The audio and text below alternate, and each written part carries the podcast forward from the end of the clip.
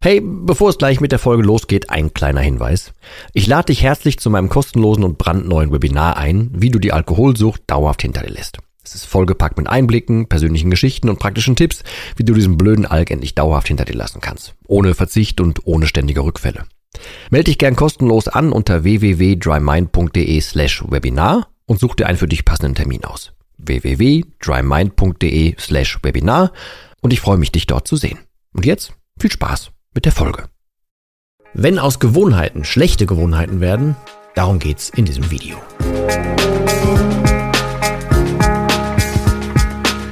Ja moin und herzlich willkommen zu einer weiteren Folge von Nüchtern betrachtet, beziehungsweise mal wieder der Hinweis, das gibt's als Video und als Podcast. Ähm, ich habe heute ein Thema, das für mich innerlich so ein bisschen unter dem äh, Schlagwort läuft, der Anfang vom Ende.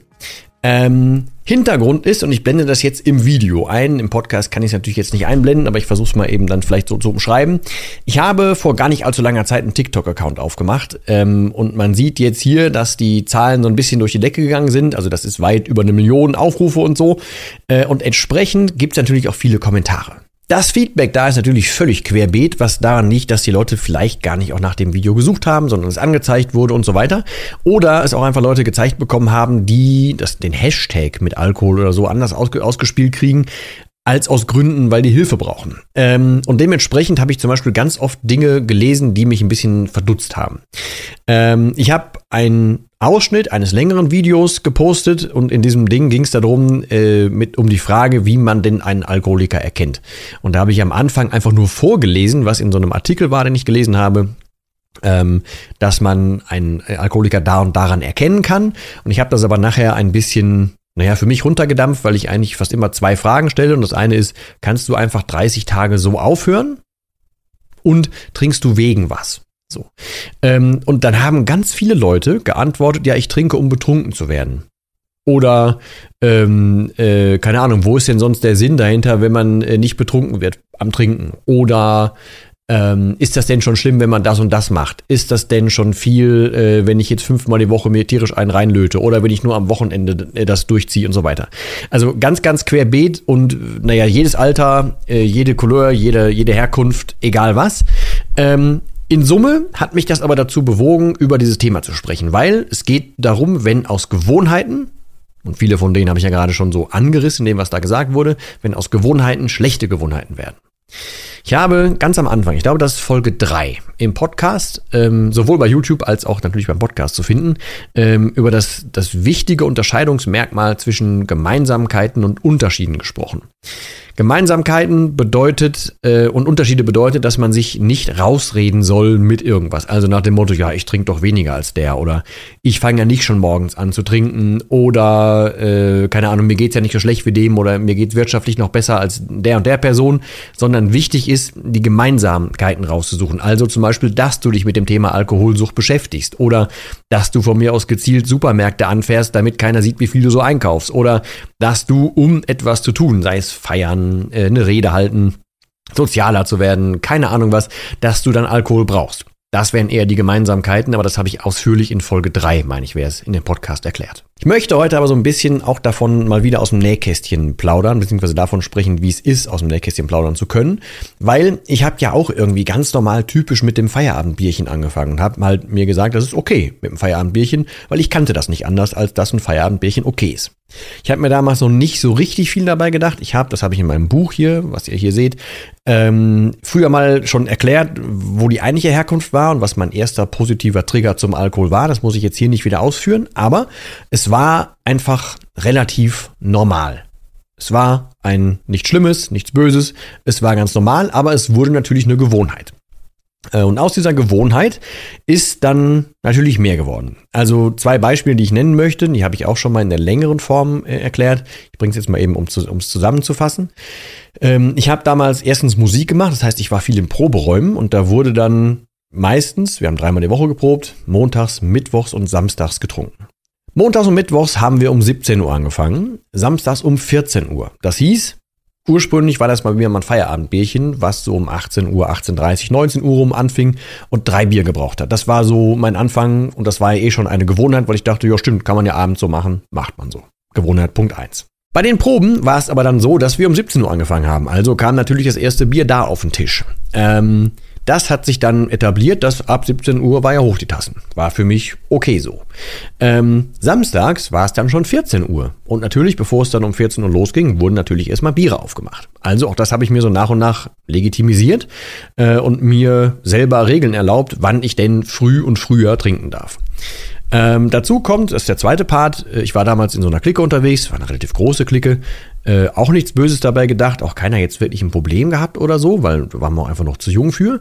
Aber ich habe dann montags geprobt, dienstags waren wir in so einer Kneipe, wo wir Dart gespielt haben, da war ab 19 Uhr Happy Hour, mittwochs war Proben, donnerstags waren wir dann meistens so ab 17, 18 Uhr rum, spätestens in einer äh, auch eine Kneipe, sag ich mal, wo es dann äh, Cocktails en masse gab, also eine Cocktail-Happy Hour. Freitags waren wir alle, alle Mann zusammen in der Kneipe, Samstag haben wir uns irgendwas überlegt, was wir zusammen machen. Und Sonntag war der einzige Tag, wo ich zu Hause war, wo ich später, wo wir dann wieder bei ähm, Gewohnheiten sind, auch angefangen habe, ja, dann kann ich auch zu Hause trinken. Also mein Feierabendbierchen wieder trinken. Das heißt, ich habe also dann schon jeden Abend getrunken. Und es war halt noch nicht böse. Und das, was die meisten, die auch in diesen TikTok-Kommentaren zum Beispiel geantwortet haben, wahrscheinlich nicht als böse ansehen würden, sondern als, ja, macht man doch so, ist doch okay so. Meine Geschichte ist ja nun nachher völlig anders geendet. Äh, und ich habe das ja wirklich über Jahre und Jahrzehnte durchgezogen. In Summe glaube ich, also ich wüsste es zumindest nicht besser und ich habe mich da viel mit beschäftigt, dass ich 22 Jahre lang jeden Tag getrunken habe, bis auf vier, fünf Tage maximal, von denen ich weiß, dass ich nicht getrunken habe. Und die war ich auch noch im Krankenhaus. Ähm, ansonsten habe ich halt irgendwann durchgetrunken, weil ich habe mir das ja legitimiert. Natürlich ging irgendwann körperlich, wirtschaftlich, äh, sozial und auch irgendwie emotional ganz schön viel in die Brüche auf Dauer. Und natürlich habe ich mich dann immer mehr in den Alkohol reingeflüchtet und habe mich toller gefühlt, wenn ich was getrunken habe. Auch das wieder eine Gewohnheit, ne? kann man ja nachvollziehen. Ähm, und das ist, um es jetzt mal ohne im Detail äh, erklären zu müssen, bis zum Ende zu springen, ähm, war ja nachher meine Legitimierung von morgens bis abends zu trinken, weil so konnte ich mich ja vom normalen Leben, vom realen Leben abkapseln. Im realen Leben hat ja nichts mehr gestimmt.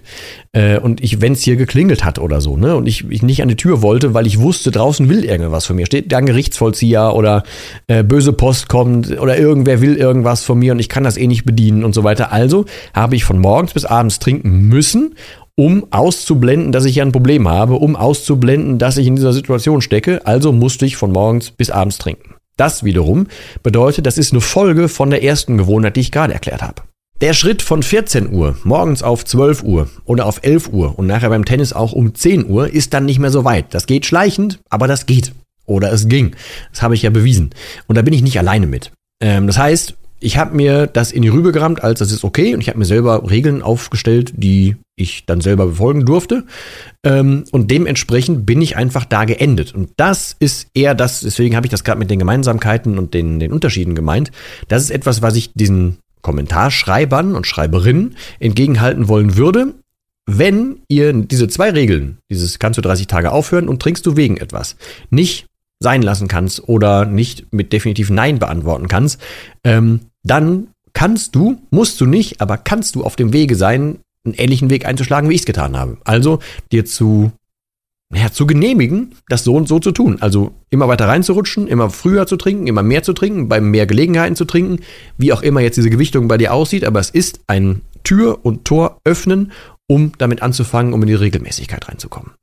Ich weiß nicht, wer hier das Buch von James Clear kennt. Ähm, ich glaube, Atomic Habits heißt es im Englischen. In Deutsch ist es dann, glaube ich, die 1%-Methode. Und die erklärt eigentlich das Gegenteil, wo man sich pro Tag 1% Punkt nur verbessern soll in etwas, äh, was am Anfang keinen riesen Unterschied macht, sich aber am Ende aufsummiert. Also der erzählt zum Beispiel einen Fall von einem äh, Fahrradrennstall, der nie so richtig was gewonnen hat. Ich glaube, da geht es um die Tour de France oder sowas. Ich weiß es nicht mehr genau. Äh, und dann hat er, äh, kam irgendwer in das Team rein, hat er so angefangen zu erklären, ähm, wir könnten ja mal an den Klamotten was ändern oder wir könnten an der Sattelstellung was ändern oder wir könnten äh, beim Training leicht was ändern oder so. Alles Dinge, die losgelöst für sich keine Riesenschritte sind, die aber aufsummiert nachher dazu geführt haben, dass dieses Team in dem Rennen, wenn es jetzt die Tour de France war, wie gesagt, weiß ich gerade nicht mehr, aber dass dieses Team in dem Rennen nachher hat dominieren können und viel gewinnen können. Das Prinzip ist, dass du, wenn du jeden Tag ein Prozentpunkt in irgendwas besser wirst, dass sich das nicht nur zu 365 Prozent aufsummiert, sondern sich das quasi exponentiell steigert. Und das kann man umgekehrt genauso drauf anwenden auf den Alkohol. Weil, äh, wie gerade schon gesagt, man äh, öffnet eine ein Okay fürs frühe Trinken, ein Okay fürs tägliche Trinken, ein Okay für beim Probleme trinken und so weiter, wenn man einmal damit angefangen hat. Und dann wird es irgendwann, kommt immer irgendwann der schleichende Punkt, wo man sich eingestehen muss, verdammt, ich trinke schon eigentlich gar nicht so wenig. Entweder merkt man das körperlich, man merkt es am Schlaf, man merkt an seinem Verhalten, man merkt, dass man zitterig wird, man merkt, dass man nach dem Alkohol plant, man merkt, dass man den Alkohol vorzieht vor anderen Dingen, solche Dinge. Dann ist es aber schon soweit. Und ich habe das schon ganz oft gesagt, ich werde es aber jetzt nochmal sagen. Wenn du hier schon gelandet bist und du hast das Gefühl, dass du ein Problem hast mit Alkohol, dann tu bitte was. Weil ähm, ich habe, wie gerade schon gesagt, 22 Jahre lang diesen ganzen Mist betrieben. Äh, und 22 Jahre lang habe ich mich nicht damit beschäftigt. Ich wusste im Hinterkopf, ja, da ist wohl ein Problem. Ich habe das aber schon breit und, und, und lang und überhaupt erklärt, äh, dass ich nichts geändert habe bis zum letzten Tag, als ich aufgehört habe. Ich habe mir nicht eingestanden, dass ich ein Problem habe bis zum letzten Tag. Wenn du aber jetzt hier bist, das hörst und siehst oder siehst, dann bist du weiter, als ich das war. Und ich meine das zwar schon oft, oder ich habe das schon oft gesagt, aber ich meine das immer noch sehr, sehr brenzlig, weil ich habe erst an dem allerletzten Tag mich überhaupt damit beschäftigt. Ich habe überhaupt das erste Mal was dazu gehört, was dazu gelesen, irgendwas, weil ich habe mir das da erst eingestanden. Du, der du das jetzt hier schon tust, bist weiter. Also nutzt diesen Vorteil unbedingt und mach nicht diese 1% Methode umgekehrt oder mach nicht diese ganzen Schritte, die ich gerade schon aufgezählt habe, weil es führt dahin. Und deswegen ist mein Arbeitstitel für dieses Video beziehungsweise für diese Podcast-Folge halt der Anfang vom Ende. Und ich hoffe, dass du diesen Appell ernst nimmst, dass du was für dich mitnehmen kannst und dass du dich vielleicht dabei hinterfragen kannst. Und gerne nimm nochmal Folge 3 mit dazu, mit den Gemeinsamkeiten und Unterschieden, wo das nochmal breiter erklärt wird. Es wird wahrscheinlich völlig anders klingen und ich werde anders reden, weil es ja schon jetzt dann, keine Ahnung, gefühlte 160 Folgen her. Aber ähm, mach's bitte, weil könnte wichtig sein, das zu verstehen. Äh, auch dieses Abgrenzen anderen gegenüber und sich selbst gegenüber und sich das auch nochmal legitimieren sich gegenüber, hat damit zu tun, dass man sich Ausreden sucht und die sind eigentlich völlig fehl am Platze. In diesem Sinne. Ich hoffe, wir hören uns nächste Woche wieder. Ich freue mich auf jeden Fall über jeden, der hier ist, der geguckt hat, der geliked hat, ähm, der zugeguckt hat, der kommentiert hat. Ich freue mich über alles davon. Ähm, lasst gerne ein Like und ein Abo da. Ich, wie gesagt, ich mache das nicht oft, aber äh, ich versuche es nochmal zwischendurch hier. Ähm, ansonsten hoffe ich, dass wir uns nächste Woche wieder hören und bis dahin verbleibe ich wie immer mit den letzten Worten. Das heißt auch heute Tschüss.